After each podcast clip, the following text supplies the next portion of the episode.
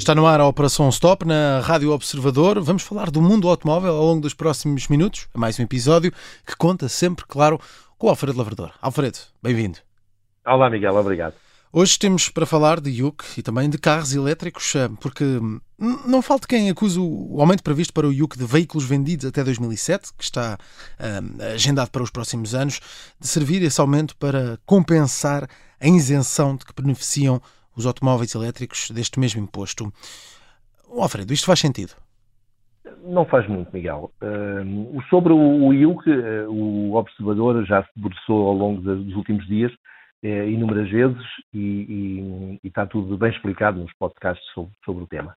Sobre os elétricos, eh, na minha modesta opinião, é uma questão de necessidade do governo e não uma questão de, de favorecer uh, quem compra esse tipo de veículos. Eu não sei como é que o, que o Ministro das Finanças uh, funciona, nem vem muito aqui ao caso, mas suponho que o, o encaixe de, com os impostos funcione como um bolo único, onde depois saem as, as, as despesas. O que acontece é que, para além de gerir os impostos, o Governo tem outras obrigações, como diminuir os acidentes rodoviários, que custam dinheiro,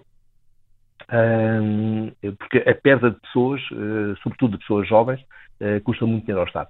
Um, e, e, então, aqui é indiscutível que os carros mais velhos são simultaneamente menos seguros do que os carros novos e também são mais poluentes. Logo, e sobretudo porque alguns deles funcionam, uh, circulam em muito mau estado. O que é mais um motivo para o governo elevar os impostos para os tornar menos interessantes. Estes carros são simultaneamente menos seguros e mais poluentes. Mas tentar, através dos impostos, eh, banir os veículos mais velhos e, por isso, por isso mesmo também mais baratos, não é uma forma de penalizar a população mais pobre?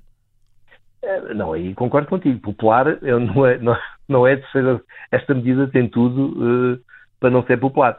Mas um, não, não, é, não é um movimento uh, que, seja, que tenha começado agora. Se tu reparares, e tu circulas uh, em Lisboa, aliás, a Rádio Observador está localizada em Lisboa, não está numa zona zero, daquelas zonas de baixas emissões, certo. mas em Lisboa há, há, há várias, há, há, várias áreas em que tu não podes circular com carros mais antigos e isso também pode ser visto como uma perseguição às pessoas com menos posses.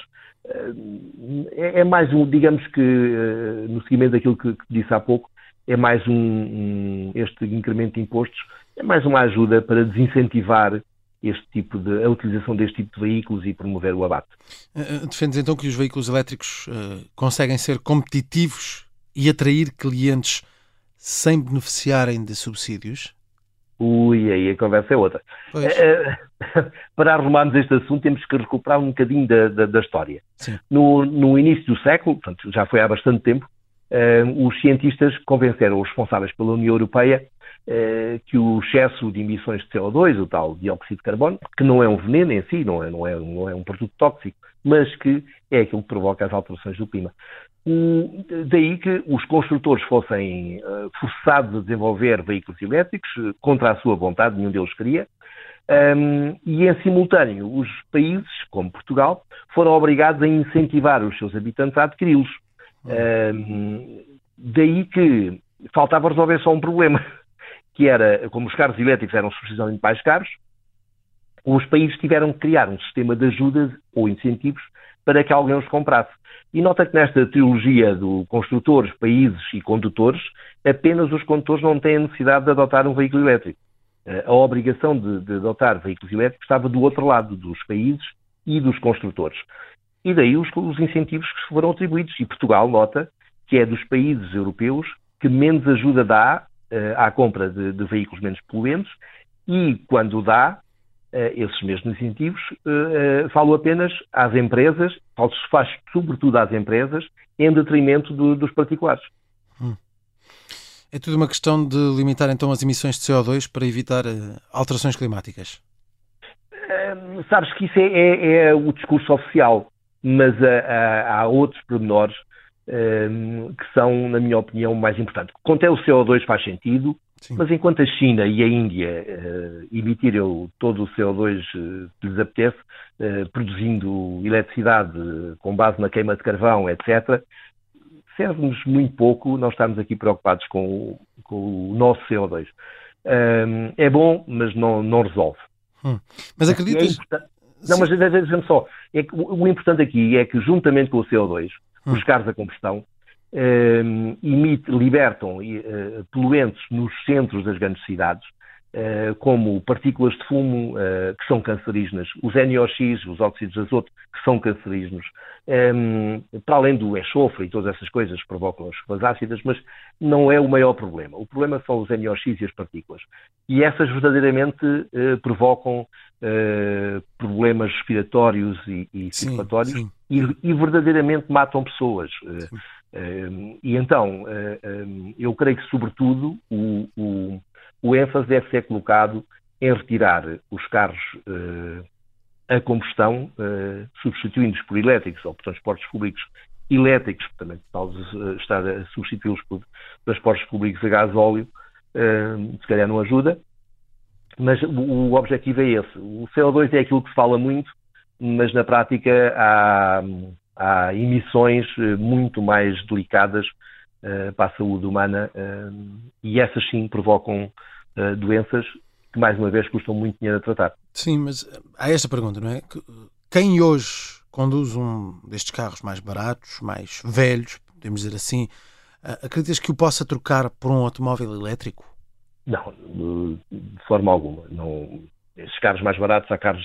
Uh, há uns que podem custar 5 mil euros, mas há outros que, podem custar, que, que custam certamente muito menos.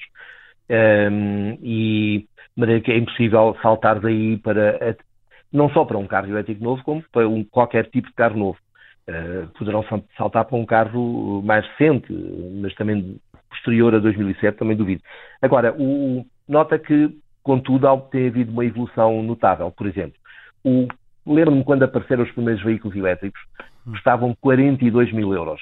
Eram mínimos, não andavam nada. Tinha uma bateria que dava mal, mal dava para ir às compras, e, e às compras, quanto depois ali ao pé de casa e, e custava uma fortuna. Hoje em dia, uh, foi apresentado há dias, saiu no, no nosso jornal, um, um, veículo perfeitamente, um utilitário, ou seja, um daqueles veículos que toda a gente, é o veículo mais vendido em Portugal, são veículos de 4 metros, uh, que dá perfeitamente para transportar uma família pequena, uh, e por 23 mil euros.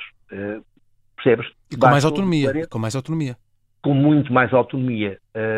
Baixou de, de 42 mil euros com uma autonomia de cento e poucos quilómetros e 40 cavalos ou 30 cavalos. Hum.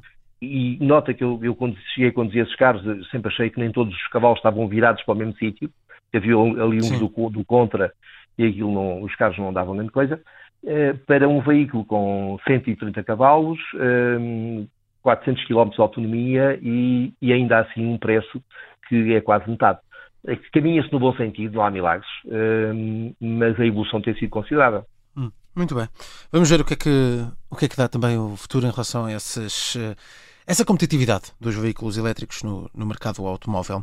Está feita a operação stop de hoje. Alfredo, regressamos para a semana. Um abraço. Abraço.